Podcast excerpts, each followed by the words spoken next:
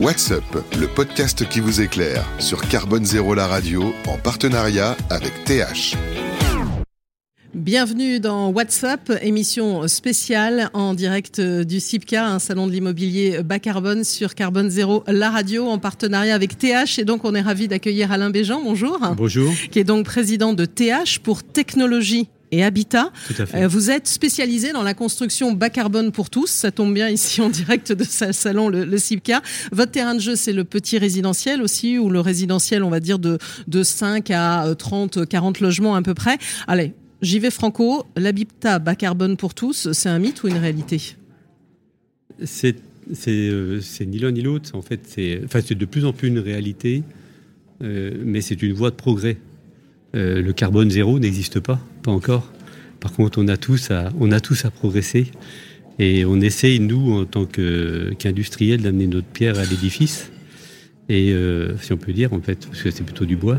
Et, et euh, en fait, euh, le, vrai sujet du, du, bas carbone ou de la progression vers le bas carbone, c'est que pour, pour décarboner la construction, il faut utiliser des matériaux biosourcés qui, naturellement, par nature, sont plus chers. Mmh. Et personne n'est capable de payer plus pour du bas carbone. Non, les, et les surtout niveaux... pas dans le contexte actuel, je ne pense pas. Bah, pas du tout, voilà. Donc en fait, la vraie question, c'est comment est-ce qu'on peut amener des habitats décarbonés, construits avec moins de carbone, moins d'impact carbone, tout en limitant les coûts, voire tout en ayant les, des coûts au moins équivalents. Et, euh, et, on parle souvent, quand on décarbone, quand on va avec des habitats bas carbone, de 15% de surcoût à peu près, c'est l'ordre de grandeur qui est à peu près connu par tout le monde. Donc ça veut dire qu'en fait, ce surcoût des matériaux qui engendre un surcoût de construction de 15%, et quelque part, il faut les retrouver. Et nous, en fait, notre approche, c'est notre obsession, c'est comment on les cherche. et, et, et, tout ça, ben, et en fait, il faut euh, la solution, c'est ce qu'on fait tous les jours, c'est de, de, de, de, casser un paradigme, d'arrêter de construire tout mm -hmm. sur les chantiers, sur site, mais de remonter le maximum d'activité dans un procédé industriel qui nous permet d'aller chercher de la productivité à hauteur de ces 15%. Donc c'est des constructions euh, en bois, en usine Donc c'est des constructions euh, sur une structure bois, parce que la, ça permet de décarboner. Euh, dans un mode, dans un mode euh, industriel. Mais euh, le, le, vrai, le vrai sujet, c'est que il faut aller au bout du sujet pour gagner 15%. 15%, mm -hmm. c'est énorme. -hmm. donc nous, ça nous a amené d'entrer, de faire des blocs de bâtiments tout finis, -hmm. y compris les salles de bain, les finitions, les, enfin, tout fini, prêt à monter. Euh, donc euh, sortie d'usine. Alors ça, c'est un deuxième avantage, c'est que comme en fait, ce qui sort de nos usines, c'est des produits finis. Euh, et ben, ils ont un niveau de qualité d'un produit fini, d'un portable, de tout ce qu'on veut, qu'on touche tous les jours comme produit de consommation. Ça, ça nous permet en fait de, de valider une qualité de, livraison sans réserve euh, par la maîtrise de cette qualité industrielle. Alors cette qualité industrielle, il faut des usines. Pour oui. ça, Alain Béjean, il y a des usines en France ah, pour bah, cette construction sûr, bois? Bien sûr, mmh. tout à fait. Tout à fait. Et c'est des usines assez spécifiques. En fait, on dit souvent usine, nous on appelle ça fabrique. Mm -hmm. Pourquoi? Parce qu'en fait, c'est pas tout à fait des Il y a usines. un côté d'un peu d'invention derrière tout ça. Il y a un côté, il y a un côté, il y a un côté, oui, puis un côté manuel. Mm -hmm. C'est-à-dire qu'en fait, quand on fait, euh, quand on fait de, de, de l'habitat, euh, il n'y a pas un habitat qui se ressemble. Enfin, on n'habite pas dans des boîtes. Moi, enfin, vous pas, moi, je vivrai jamais dans une boîte. Donc, ça veut dire qu'en fait, il faut appliquer un process industriel qui amène une pluralité de solutions. Donc tous les blocs de bâtiments qu'on appelle les modules, tous les blocs de bâtiments, en fait, il euh, n'y en a pas un, pas un, pas un ils ne sont, pas, ils sont pas identiques, ils sont tous différents. Et ils sont tous différents, parce que c'est vrai qu'on a à l'esprit, quand on parle de construction hors site, de construction modulaire, on, parle, on voit des blocs, hein, quand ouais. on est néophyte, et on Alors, se dit on va, on va, oui. on va construire la, la, même maison de la même façon. Alors c'est parce que ça a été souvent, en fait, le point de démarrage du hors site, qui est par exemple les chambres étudiants ou les chambres d'hôtel, où là vraiment on, on, est dans du répétitif. -hmm. Nous on est dans l'habitat, ça veut dire qu'on a trouvé tout un système qui permet en fait le fait de travailler dans un mode industriel tout en laissant une liberté architecturale. Alors le système fait que comme en fait à chaque fois c'est différent, euh, et bien, en fait, vous ne pouvez pas automatiser ça. Vous êtes obligé mmh. de faire de manière manufacturée. Donc, euh, ce qui compte, c'est pas de faire tout le temps la même chose, mais c'est de faire tout le temps de la même manière, avec les mêmes catalogues de composants. Et donc, c'est ça qui nous permet d'industrialiser. Et alors, pour ça, pour industrialiser, il y a des usines, on l'a dit, et puis il y a aussi évidemment des, salariés qui y travaillent, et des hommes et des femmes aussi, parce que ah peut-être que ça peut ouvrir aussi euh, ce métier. On parle souvent de, d'un métier très masculin, ça peut aussi peut-être à travers euh, cette autre forme de, construction ouvrir à d'autres profils. Alors, euh, en fait, tout à fait, bah, alors complètement, parce que comme en, fait un artisan, c'est quelqu'un de très compétent en général. Quand il arrive, c'est jamais c'est jamais comme prévu, donc il doit s'adapter. Nous, en fait, on a des postes d'assemblage, mais c'est toujours comme prévu. Et les gens sont formés pour ça.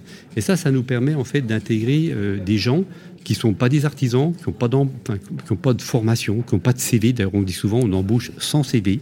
Donc, on a mis en place avec euh, Pôle Emploi tout un système de recrutement. Euh, on a 15, 15 tests qui sont spécifiques à notre activité. Et ça, ça nous permet d'aller chercher des jeunes ou des, des jeunes hommes ou femmes. Et peut-être des moins jeunes aussi. Alors, des moins, jeunes, des moins jeunes, alors il y a deux catégories. Il y a les moins jeunes qui ont envie de changer de, euh, changer de métier. Mm. On a même des comptables qui ont envie de faire du concret, de, faire, des choses, de, faire des choses manuelles. Et puis on a 50%, c'est des jeunes qui sont, euh, je ne veux pas dire loin d'emploi, mais, mais loin d'un métier. Ils n'ont pas de métier, ils n'ont pas de formation. Donc ils sont tout le temps dans des, dans des intérims. Et donc nous, en fait, nous, on les intègre dans notre système de production. Et, et c'est de manière assez quantitative. Hein. Sur notre site du Jura, on a une petite centaine donc euh, euh, notre premier site du Jura. Et donc, euh, en fait, ça nous permet d'intégrer ces gens-là et on a un taux de succès d'intégration de 90%. Au bout d'un an, 90 sont là, ils sont très contents d'avoir intégré un système industriel, d'apprendre tous les jours. Et nous, on est très contents de les avoir. Exactement. Alors vous avez parlé du Jura, puisqu'on parle du bois. L'approvisionnement en bois, c'est aussi une problématique hein, quand on fait de la construction bois c'est pas une problématique, mais en fait, nous, notre objectif, c'est une problématique euh, comme, comme tout autre, mais pas spécialement. En fait, l'industrie française des composants en bois a énormément de retard sur les pays européens. Nous, euh, on, commence, on commence à approvisionner en France, mais il faut dire que la plupart de nos matériaux viennent d'Europe. Mm. Et souvent d'Europe germaine ou mm. d'Europe du Nord. Mais notre objectif, nous, c'est progressivement bah, de contribuer, comme tous. Hein, euh, on a un petit acteur, donc on essaie de faire contribuer, euh, mais de contribuer au, sourcing euh, local. Et, avec ces sites d'assemblage en plus qui sont locaux, c'est de construire vraiment des bâtiments locaux par des locaux, y compris dans le sourcing. Mais ça, c'est une démarche et qui doit se faire avec la progression de l'industrie française. Qui doit se faire avec cette progression. On parle beaucoup de réindustrialisation. Et pour l'avenir, bon, reconnaissons-le, la construction bois, c'est encore peu en France. J'imagine que vous avez un boulevard devant vous, euh, Alain Béjean. Oui, oui, mais on n'est pas la seule solution. Faut pas non plus. Euh, euh, mais oui, en tout cas, ce type de solution, c'est une solution qui est, qui est importante parce qu'elle permet, même si, en fait, ce qu'on fait, nous, est soit utilisé pour faire des petits bâtiments, mmh. soit pour contribuer à s'intégrer dans des plus grands bâtiments, hein, comme une sorte de de dominos qu'on vient mettre. Euh, voilà, mais donc ça représente, dans ce cas-là, ça peut représenter que 30% d'un grand bâtiment. Quand c'est des petits bâtiments, ça représente 80%. Donc oui, c'est une, c'est une industrie. En fait, on est aussi un peu en retard par rapport aux autres pays européens. Donc euh, ça va progresser. On voit beaucoup de confrères aussi, qui, des jeunes confrères qui, qui arrivent, et tant mieux, parce que le marché est immense. Euh, voilà, c'est pas de la concurrence, c'est un vrai besoin de toute façon. C'est un vrai besoin. Euh, je sais, moi, je, on peut pas parler de concurrence euh, quand, le, quand les besoins sont si immenses. Et que, vous savez, actuellement, nous, je vous disais, dans le du Jura, on, a 100, 100 collaborateurs. déjà, rien que si on regarde, nous, ce qu'on fait, le marché qu'on adresse, qu'on appelle le petit résidentiel, c'est les maisons ou les petits collectifs. c'est 100 000 logements livrés par an. Mmh euh, on va dire que quand on a 100 collaborateurs, on fait 200 par an. Donc vous imaginez le potentiel d'activité, rien quand on regarde ce petit résidentiel, c'est 100 000 logements. Donc il y a, potentiel, il y a un potentiel d'activité, c'est pour ça qu'on parle plutôt de confrères, nous. Et puis, euh, et puis euh, quand on regarde de manière plus macroscopique, il y a, si en fait ces 100 000 logements étaient tous faits à la TH, ça serait 55 000 emplois en France créés mhm. de gens qui sont sans diplôme, qu'on intègre dans un milieu industriel.